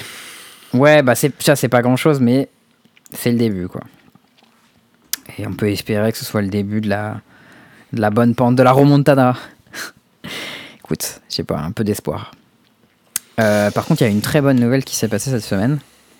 C'est euh, notre ami Arias, poteau du Discord, qui a gagné le Motard Challenge avec, Avec les. Ouais. Bah, GG, euh, Ouais. GG à toi, chef. Ouais, et Modern Challenge qui, si je me trompe pas, avait trois Français dans le top 8. Euh, je sais pas si sais qu'en finale, il a joué contre Iriel le pingouin, je crois, qui est aussi sur le Discord. Et euh, il me semblait qu'il y avait un troisième joueur qui a fait top 8. Je me demande si c'est pas Scrackout. Solide. Je suis pas complètement sûr, faudrait que je vérifie. Là, j'avoue que je vous ressors ça un peu de mémoire, c'était la semaine dernière. Mais, euh, mais en tout cas, voilà, très content pour, euh, pour Arias. Ça fait, ça fait longtemps qu'il grind. euh, il joue beaucoup sur MTG en ce moment, il joue dans plein de formats différents et, et il est fort. Et bah, quand on est fort et qu'on perd pas trop, c'est chiant. Donc là, quand belle perf de sa part, ça fait plaisir, quoi. Et c'est vrai que moi, je serais content de le voir sur le circuit papier à saison suivante, peut-être, s'il le fait. Que je pense qu'il a tout à fait le niveau pour se qualifier. Bon, il semble Ça là, serait ouais, cool. gagner un challenge euh, moderne, ça a l'air. Ça a l'air quand même euh, plus dur que de choper une qualif euh, pour un RCQ, donc. tu peux faire 4-0 au repère Dragon. Ouais, c'est ce que je dis. Du coup, gagner un challenge moderne, c'est plus dur. hein. Oui, oui c'est ça. Euh, bah voilà, ouais, GG. Euh, Mm. On a d'autres petites news en moderne? Ouais, alors moderne, je t'ai trouvé un truc, Alors, mec, j'ai joué ce deck. Voilà, je te le une dis. petite perle. Ah ouais? J'ai joué ce deck, c'est le premier deck que j'ai acheté en moderne. Parce que Eh, c'était pas cher. pas, mec. Tu sais que, Ah bah, tu sais que c'est un des premiers decks que j'ai joué aussi en moderne. Eh bah, c'est rigolo. Mais je suis presque sûr que j'ai déjà joué à Corp contre toi avec ce deck. Il y a hyper possible. longtemps. Euh, moi, il y avait une différence par rapport à sa liste, cependant. C'est Ah, moi, il que beaucoup, il joue. 4 Venal Bloom, et moi j'en jouais 0. Ouais, moi je je savais même pas que la carte existait. J'ai Ouais, découvert non. l'existence de cette carte en regardant la decklist. Par contre, euh, je jouais une autre carte qui était à la place de Venal Bloom. C'est 3 mana en enchantement qui dit à chaque fois que tu tapes une forêt, Ouais, ça fait un deux mana mana. vert. Voilà. Ouais, ouais. Et du coup, il y avait Ça, Harvest ça avec aussi. que des basiques. Et c'est parce qu'il y avait que des basiques que le deck coûtait rien. Et il a dû me coûter genre 60 balles, je pense, un truc comme ça, tout pété. Et tu faisais des, J- des Genesis Waves de fou furieux. Et, euh, et tu gagnais la partie dessus. Et c'était rigolo. Mais euh, Ouais, je pense que son deck deck est tout pourri, hein, par contre. hein. Ouais, je pense aussi, mais il- je pense qu'il le sait parce que c'est Jujubins, donc un, un grinder MTGO, j'en parle souvent, il est très très fort, le petit jeune euh, hawaïen, si je me trompe pas. Et là, du coup, c'est un deck vert Genesis Wave. Donc, Genesis Wave, c'est difficile de faire plus rigolo que cette carte, on va pas se mentir. Tu payes 3 mana verts, tu payes X, tu prends les X cartes du dessus de ton deck. Et tout en moins de. X, tu mets tout en jeu. Tu mets tout en jeu. Du coup, le deck il joue mono permanent et euh, le bail en général, c'est que tu fais ça et quand tu poses des, tu fais des gros Genesis Wave, tu trouves des Witness. Les Witness ils remontent tes Genesis Wave, tes Genesis Wave ils trouvent des landes qui sont des tapes et tu recommences. Et c'est reparti Ouais, et là t'as un, t'as, t'as un petit, euh, petit bonus, c'est que t'as Early Harvest qui permet de détaper toutes tes landes. Tout est basique. Land. Ouais, et du coup tu joues que des basiques. Moi je connaissais pas cette carte Early Harvest. La version que je jouais, moi c'était avec Nyktos. Et Ah, moi, euh, le Garruk à-. J'avais le Garuk A4 là qui détapait tout et j'avais euh, un truc qui faisait une chier de, de dévotion. Attention, je sais pas si tu connais cette carte, euh, Deus de la calamité. Ah bah si, c'est euh, le cycle des dieux de Sombre... euh, Sombreland. Sombreland, un truc- ouais. Sombre C'est euh, la 6-4 ou 6-5, un truc comme ça, ou 6-6. Et, et je sais plus ce qu'il fait là, genre Trample et un truc comme ça. Moi, je, je connais le demi-dieu noir. Noir-rouge. Ouais. Noir-rouge, il ramène tous ses potes. Ouais, et il est, euh, il est 5-4, vol, célérité. Il et célérité. quand tu le castes, tu renvoies toutes les, toutes les cartes du même nom depuis ton cimetière en jeu. En jeu, c'est ça. Et euh, bah lui, il s'appelle Deus de la calamité, donc c'est 5 mana 6-6 trample. Donc franchement, je te, je te mets les points sur celui-ci. Et lui, c'est quand il connecte, s'il a mis 6, il pète un land. Ah oui, c'est ça. C'est assez méchant quand même. Et ça filait 5 de dévotion. Et en vrai, je suis un peu surpris qu'il n'y ait aucune copie de ça. Je pense que c'est parce que Lotus Field, ça exproof. Mais sinon, tu devrais avoir au moins une copie de ça dans Monogreen Dévotion, non, je sais pas Ça file plein de dévotion, c'est un giga sac. Quand ton oppo, il peut pas bloquer, il perd ses landes. Du coup, il est obligé de bloquer, il perd ses bêtes. Tu vois, la carte, elle est forte en fait. Tu non, je vois. crois pas. Mais bon. C'est pas si mauvais comme carte, quoi. Je trouve que ça a pas si mal vieilli. Eh, c'est un peu de la merde, hein. quand même. Bon, ça a pas de TB, c'est sûr. hein. Non, c'est un peu pourri. Euh, autre petite news, autre petit deck. Ouais, c'est pas vraiment un petit deck, c'est un petit c'est tricks. Je l'ai vu passer aussi. C'est un trick qui est Ouais. rigolo. Euh, à noter que euh, quand- ça implique quand même de jouer une carte de piste. Et euh, Ouais, bah c'est une carte de side, tu vois. Tu la rentres quand il y a des petites situations. Donc, la carte dont on parle, c'est vraiment une carte de petit malin. Elle s'appelle Orvar the Allform. Alors, elle a un coup de mana, mais on s'en fout. Elle, paye, elle coûte 4 mana, 3-3 changelin. Tout ça, on s'en fout. Euh, Quand elle est discard, tu la mets en jeu. Non, quand elle est en discard, tu crées un token qui est une copie du permanent ciblé. Oui, ce qui revient à la mettre en jeu parce que ça arrive une copie, mais. Mais c'est pas elle que tu mets en jeu. Oui, mais du coup, tu la discardes quand même, donc. Tu vois. Ok. Ah d'accord, tu veux dire quand, elle a, quand tu la discardes, tu la mets en jeu en tant que copie. Ouais, c'est un peu ça. Et euh, il y a un autre effet. Ouais, il y a un autre effet, c'est quand tu joues un instant ou en sorcerie, si ce target un ou plus euh, permanent que tu contrôles, tu peux créer un token qui est une copie de ces permanents. Euh, Du coup, bon, ton ça, il fait. Archon of Cruelty. Il dit tu discardes et je fais mes 1000 trucs. Il fait ses 1000 trucs, il pioche sa carte, tu, tu discardes et tu fais je copie ton Archon, hé. pareil. Bon, voilà. C'est ça. Ça marche bien si ton oppo il en a pas deux ou trois, quoi. Mais... Ouais. Parce que Creativity fait ça souvent, hein, quand même. Faut, faut pas l'oublier. Donc, euh. Bah, ça arrive régulièrement Creativity fasse plus qu'un archon. Mais en tout cas, euh, quand il y a un archon spécifiquement, ça fait des petites dingueries. J'ai vu des cas aussi où en pionnière, les mecs ils faisaient euh, Lily plus 1, tu défausses. Et les mecs faisaient Ok, je défausse au revoir, je fais une Lily. T'es là en mode Putain, j'avoue, tu peux faire ça. C'est pas si mal. C'est vrai. Tu peux faire un land avec. Bien vu, j'avoue, quelqu'un lui dit Tu peux ramp avec. J'y ai pas pensé, mais. C'est mignon, franchement, c'est mignon comme carte. Je devrais foutre ça dans mon Ouais, cube. c'est nul, quoi, mais c'est mignon. Je sais pas à quel point c'est nul, genre ça peut faire des effets puissants quand même. Faut vraiment que ton oppo te fasse défausser les cartes, mais ça doit arriver dans certains match-up. Bah, il faut que ce soit suffisamment de match-up pour que tu aies envie de la mettre dans ton sideboard quand même. Voilà. T'es pas convaincu par mes petits tricks aujourd'hui? Non, mais il, est mignon, mais c'est un peu de la piste, tu vois. Genre. euh, Ça implique Ouais, de jouer quand même une grosse carte de merde dans ton side, quoi. Comme mon Deus de la calamité. ouais, c'est ça, pareil. Ah, c'est pareil, ma 5-4 Bon. vol, elle est nulle à chier, hein, mais je l'aime bien, tu vois. Mais je suis conscient que c'est nul à chier, quoi. Mais l'art il est beau. Ouais, bah, écoute. Comment il s'appelle? Deus of. Je sais plus. Mality, un truc comme ça. Bah, dis-toi que moi, la version que j'ai, c'est la version promo et c'est legit une bit, tu vois, l'art. On, on dirait un énorme god. Et c'est. Voilà. Nice. Bon, il y a un petit big up qu'on voulait faire cette semaine. Oui, parce que il y a un monsieur avec qui on va tester euh, le tournoi pour Sofia, qui n'est autre que Thierry Rambois, qui s'est qualifié en jouant Popper. Et Popper, je connais un peu, et il joue un très très bon deck, qui est devenu Sérieux un peu meilleur récemment, euh, parce que en fait, il y a eu l'addition de plusieurs cartes. Il y a eu euh, Makeshift Munition, qui est devenu une commune. Il y a eu Kenku Artificer. Munition, c'est un truc, tu peux sacrifier des trucs pour pinguer. C'est une espèce Ouais. de gobelin bombardement à toi, c'est ça Tu payes 1, tu sacrifies un Arthos ou une créature, et tu ping de 1, any target. Ok. donc avec euh, des, des artefacts euh, en terrain, en, en pagaille, etc. Il jouait Affinity, mais une version plus Mhm. contrôlish avec 4 counterspells et euh, des trucs du genre euh, Gearseeker Serpent, Gurma Gangler et Kenku Artificer. Donc c'était une espèce de version. le moment, ça ressemblait un. Pour le moment, ça ressemble un peu à un deck de, de Jean Grixis quand même. hein. Bah c'est c'est Mais- c'est Thierry, hein, donc euh, enfin. Au, mi- milieu, il y a un package Affinity dans ton deck Jean Grixis. c'est un peu bizarre. C'est très très drôle. Euh, je pense que. Moi j'ai l'impression que c'est un deck tout pourri, mais après ça reste du popper, donc tant que tu les as pas essayés, même les decks tout pourris, des fois ils sont vachement bien. Et du coup, euh, le plan, c'est que tu, fais des tu joues des artos un peu nuls et ensuite tu les sacrifies pour piocher. Tu les sacrifies avec des Deadly Dispute ou des euh, Reconner's Bargain pour piocher plein de cartes. Ouais. Tu fais des taux de casse parce que tu pioches des cartes. Puis tu, tu flottes dans tout ton deck. Et puis après, tu, tu poses des Mirren Forcer, des Gourma Gangler, des trucs comme ça. Et puis bah t'as deux counter spell up et t'essaies de gagner avec. Ok. Ça me fait un peu peur. Ça a l'air vraiment fragile comme plan. Écoute, euh, moi ce que je sais c'est qu'il a gagné le Super Qualifier avec. Et que du Oui. coup il vient à Sofia. Euh, Et, et, félicitations à lui. et ça c'est cool. Ça, c'est tu remarques la, la marque du grinder, tu vois, parce que Thierry, c'est vraiment pas trop un joueur de popper.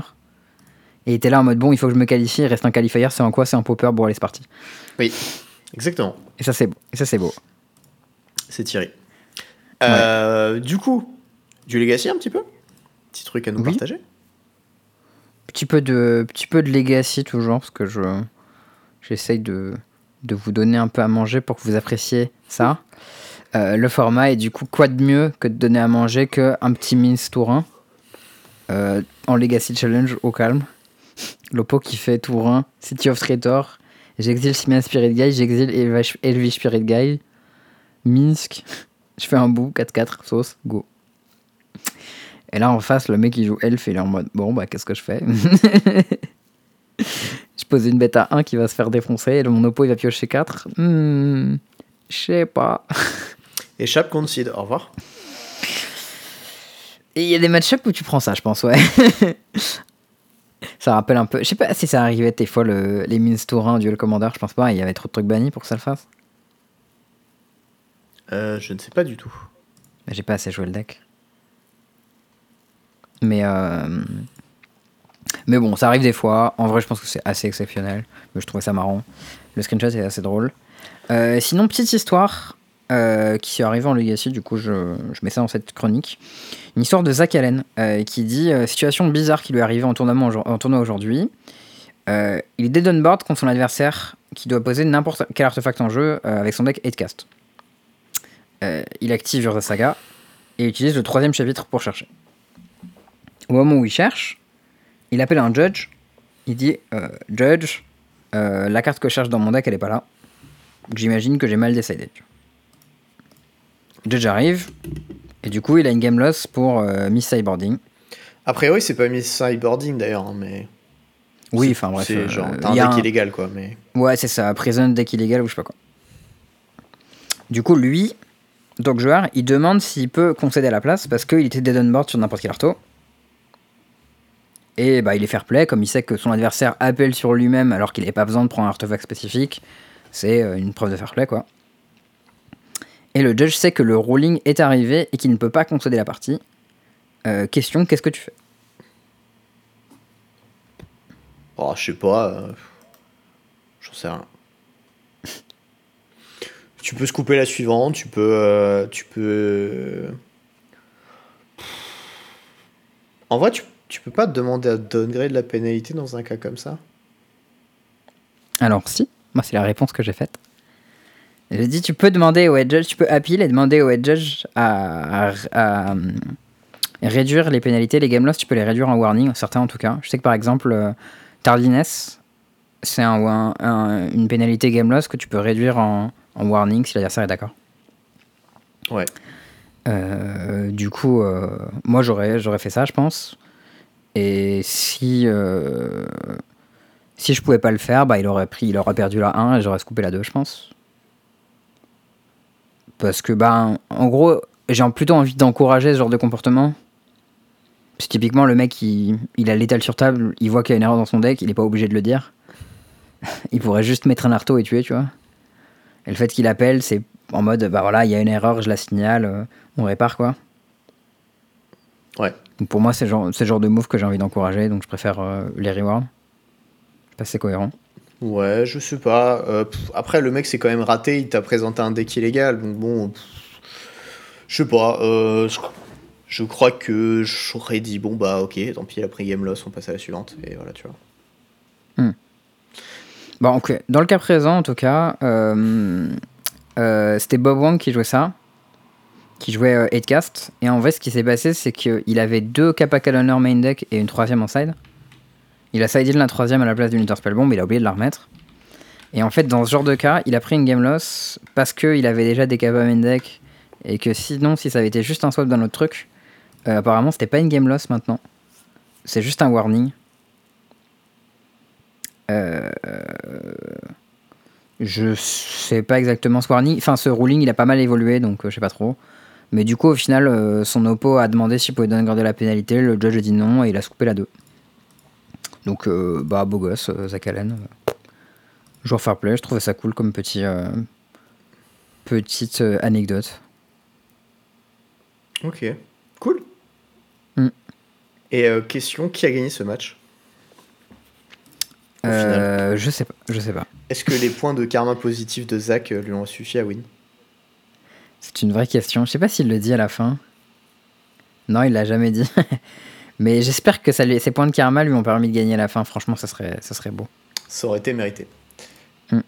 Euh, autre petite note, t'as du vintage. Qu'est-ce que tu nous as trouvé en vintage encore? Ouais, alors pas grand chose, mais il y a une belle photo avec. En fait, ce week-end, il y avait un tournoi qui s'appelle The ah, Legacy Pit. On en avait un peu parlé sur le Discord. Euh, bah, pas sur le podcast du coup, parce que c'était la semaine, mais c'est un, tournoi fait par un organisateur euh, pas très grand aux US, ils ont fait un tournoi Legacy, un tournoi Vintage. Et d'ailleurs, j'avais fait un parallèle dans le Discord entre cet orga et euh, l'orga Legacy, c'est hyper confusant, euh, qui organise le, les Pro Tours chez nous, parce que ben, eux, en gros, ils ont fait un peu de la merde avec leur, euh, leur euh, pool, parce qu'ils ont donné moins que ce qu'ils avaient annoncé, parce qu'ils avaient deux fois moins de joueurs. Et les gens les ont embrouillés, et ensuite ils ont dit Ah, ok, pardon, désolé. Bah oui, c'est vrai, on aurait dû prévenir. euh, Il y avait moins de joueurs que prévu, on peut pas se permettre de donner plus, donc juste on donne moins. Et à l'avenir, on préviendra à l'avance euh, qu'on adaptera les, les price pools. Ce qui est pas incroyable comme annonce, mais correct. Et au final, le simple fait qu'ils aient dit ça, tout le monde a d'un seul coup, tout le monde a désescaladé en mode Ouais, franchement, euh, c'est cool. genre. bah, c'est important pour que la communauté elle vive, que les petits tournois ils soient organisés. On n'a pas envie que les mecs fassent faillite. C'est compréhensible qu'ils qu'ils- qu'ils donnent moins de l'eau, etc. Ouais. Euh, Note à tous les organisateurs de tournois, faites euh, des, des, grilles de l'eau. Oui, Parce que voilà. Très clairement, si tu avais une grille pour, pour 300 joueurs et une grille pour 600 joueurs, ce problème-là serait pas arrivé. Parce que eux, ils voulaient 600 et ils ont eu que 300. Mais, euh, mais en vrai, enfin voilà, je pense que de manière générale, les joueurs, ils ont pas besoin de beaucoup de bonne volonté de la part des orgas pour leur pardonner. Et ça, c'est vraiment un truc qui me dit que, quand on est dur avec les orgas, c'est quand même qu'ils font de la merde, quoi. Euh, toujours est-il qu'à ce tournoi-là, il y avait un tournoi Legacy et un tournoi Vintage. Et il y a un des joueurs qui a fait un petit 4-0-2 en Vintage au calme, into top 8, avec Elf. Et ça, c'est beau. Et ça, c'est que Ça, c'est beau. on a un amateur d'elfes ici. Alors, euh, Bah voilà. ouais. Non, il faut voir que le deck, pour le coup, c'est vraiment un deck de Vintage, mais d'animal. C'est-à-dire qu'il y a 4 Force of Vigor main deck, Oui. avec un Collector Roof main deck, et du coup 4 Green Sun Zenith pour aller le chercher. Et, euh, et du coup, bah, t'as les beaux séjours qui pètent un peu tout en Vintage, tu vois. Et sinon, le reste du deck ressemble pas mal à un deck elf normal. Note quand même Avec assez des- importante, il y a 4 Cradle Foil dans son deck. Ouais, son deck il est full foil. Bah après, c'est un deck vintage, tu vois. Ouais. Il est full foil, à part du coup euh, le Lotus et le Mox Opal, euh, le Mox Emerald, Ouais. qui du coup sont des proxys. Alors, je sais pas s'il a, s'il a les vrais ou si les proxys étaient autorisés. Aucune idée. Il est giga cheap d'ailleurs, sans proxy Black Lotus. hein. C'est une vieille plaine avec marqué Black Lotus dessus. Si tu veux mon avis, c'est un proxy fait par l'arbitre. Et euh, il a un vrai Black Lotus avec lequel il a pas envie de jouer. C'est fort peu probable. Comme l'Emerald d'ailleurs. Ouais, bah, l'Emerald pour le coup, il a un petit dessin, il a un truc joli et tout. Mais, euh, mais ouais, je trouvais ça rigolo. euh, Du coup, t'as un petit. Et dans le sideboard, il y a genre 3 collecteurs ouf en plus du premier. 4 endurance, 4 les lines du void. Bon, voilà. C'est vraiment un sideboard de, de fou furieux. Non, mais j'adore, c'est genre. Tu joues un deck cimetière, alors euh, pour toi, j'ai 4 endurance et 4 les Line of the Void. tu joues un deck dans le stack, alors j'ai 2 Mind Break Trap et un Mental Misstep. Et sinon, j'ai un Calice of the Void alors que je joue full spell à 1 au cas où t'es full spell à 0. je trouve ça drôle. Je pense que ça me fait marrer. Ça me donne un peu envie de jouer en vintage, j'avoue. bah, faut que tu trouves un Black Lotus et un Emerald quoi. Ouais, bah si seulement avec les nouveaux proxys. Euh, ça coûtait pas si cher, peut-être que. hum, hum, voilà. Ça dépend, t'as 124 000 dollars à investir. Je croyais que t'as acheté un appart. Tu veux pas t'acheter un deck de vintage plutôt? Euh, non, merci. Ah non? J'oubliais. Ah. Tu ne pourras pas jouer en tournoi avec ces cartes. Ouais, je vais plutôt prendre l'appart, écoute. Logique. Euh, historique, il paraît. Il paraît. Écoute, on parle pas souvent d'historique, on parle pas souvent d'Arena. Euh, moi, il y a une petite annonce que j'ai vu passer cette semaine qui disait qu'ils allaient reprint Shadows over Innistrad Remastered sur Arena. Et Du coup, j'ai réinstallé Arena. Euh, parce que bah, si vous n'êtes pas déjà au courant, Shadow over Innistrad, c'est une tuerie ce plan. Voilà. puis ensuite, tu l'as lancé. T'as eu un bug in game et t'as fait Ah oui, c'est vrai. Et tu l'as désinstallé. Non, en vrai, j'ai pas encore lancé depuis. Juste, euh, juste les... Non, mais il y a un truc cool qu'ils ont fait sur Arena et du coup, je voulais en parler parce qu'on en parle souvent quand ils font des trucs de merde. Et là, ils font un truc cool, c'est-à-dire qu'ils reviennent sur un truc de merde qu'ils ont fait en disant Ok, on arrête. Oui. Euh, c'est que quand ils ont annoncé les cartes Rebalance pour l'alchimie, euh, ils ont dit que en historique aussi, ce serait ces cartes Rebalance qu'on utilise. Euh, ce qui du coup est super chiant parce que ton Luminarque aspirant qui posait pas de problème en historique, qui était une bonne carte, bah, il est devenu nul. Ton Izika Chariot est devenu nul. FC7 est devenu nul. Genre, Mituku Massacre, il fait pas le même truc. Enfin bref, c'était chiant. Oui. Et ils ont dit qu'ils allaient revenir sur ça. Donc, en historique, on aura les cartes normales, comme en Explorer. Et ça, c'est cool. c'est bien. Voilà, bon. Moi, je m'en fous. En vrai, je m'en fous un peu parce que je joue pas en historique. Euh, Oui, mais une plus. des raisons pour lesquelles je joue pas en historique, c'est parce qu'il y a des cartes Arena de merde. Et du coup, bah, s'ils les enlèvent, ça ne me dérange pas.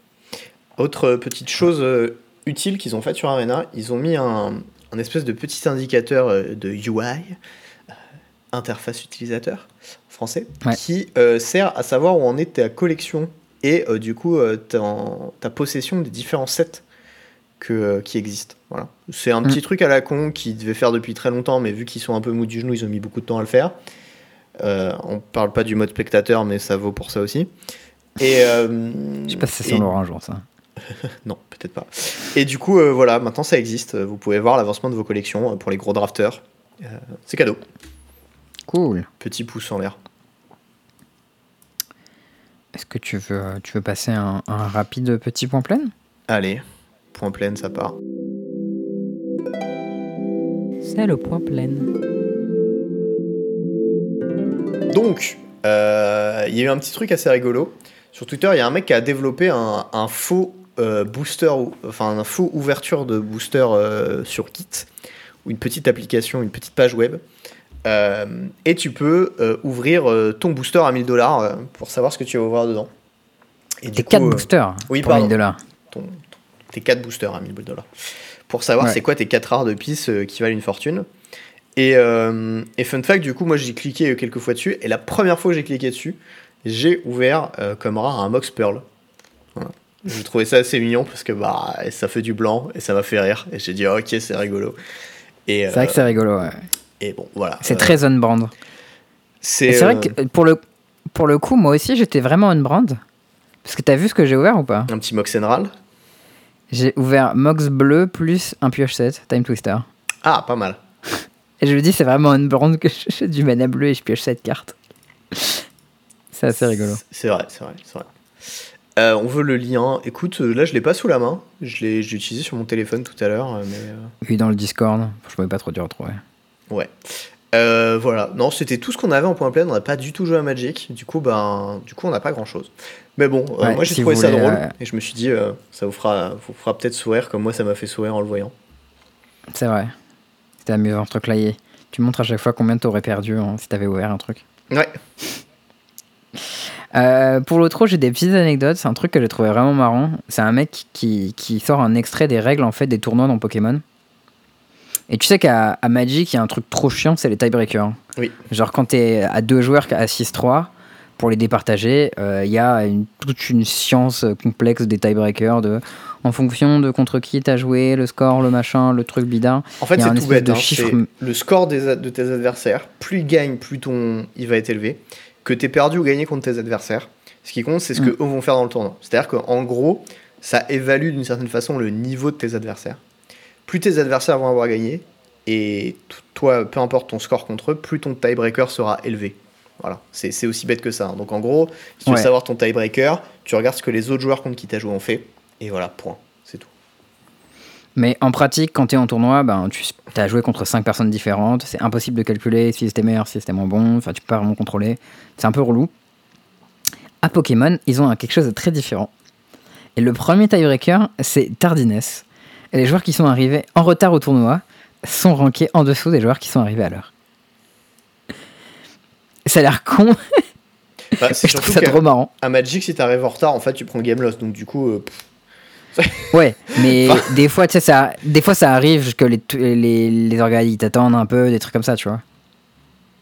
Ouais. Et, euh, et juste, je trouve ça assez cool comme, euh, comme tiebreaker. euh, assez malin, tu vois, c'est bien trouvé. Et, euh, et quand j'ai vu ce truc, j'ai dit, oulala, là là, heureusement qu'il est passé à Magic, parce que bon, moi, ça m'arrive d'arriver un peu short au tournoi, à pas se mentir. Je suis plus c'est pas confort, bien. euh, Ouais, voilà. Euh, un autre truc que j'ai- je suis tombé, je suis tombé sur un thread de Ryan Pancoast.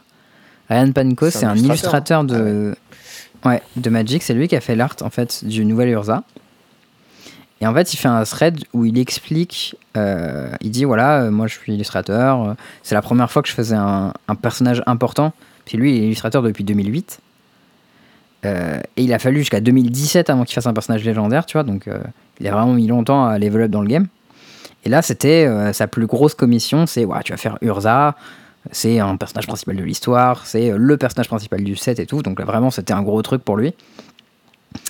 Et du coup, il explique tout le, euh, le design de l'art, euh, comment est-ce qu'il l'a fait. euh, il a eu un- une personne qui l'a aidé pour faire les poses. Lui-même, il a dé- designé des costumes, il a acheté des pierres sur Internet. Enfin bref, il a vraiment fait beaucoup de trucs. Il a vraiment bossé, le mec.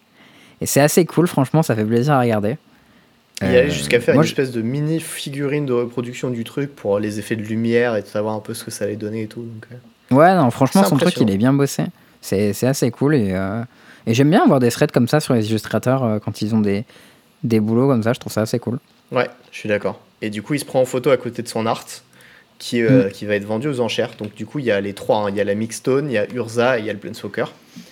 Moi, c'est logique. Ça aurait été bizarre qu'il y ait une autre personne qui fasse un, un des autres trucs. C'est ça. D'ailleurs, ce qui est marrant, c'est que les tableaux sur lesquels il a peint, euh, le format du Planeswalker, c'est deux fois le format de la Mixstone, ou deux fois le format du Urza, ou les deux assemblés. Ça, c'est un peu rigolo en termes de taille. Ouais, c'est assez logique au final. Ouais, ouais, mais c'est flavor, donc c'est rigolo. Mm. Et du coup, C'est qu'il aurait, pu- il aurait pu le faire euh, en. Il aurait pu le faire en plus petit, puis le refaire en numérique et juste dire bon, on augmente la résolution et puis problème réglé quoi. C'est ça. Euh, et du coup, c'est en vente sur aux enchères d'un groupe Facebook qui s'appelle MTG Art Market. J'imagine euh, que c'est probablement absurdement cher.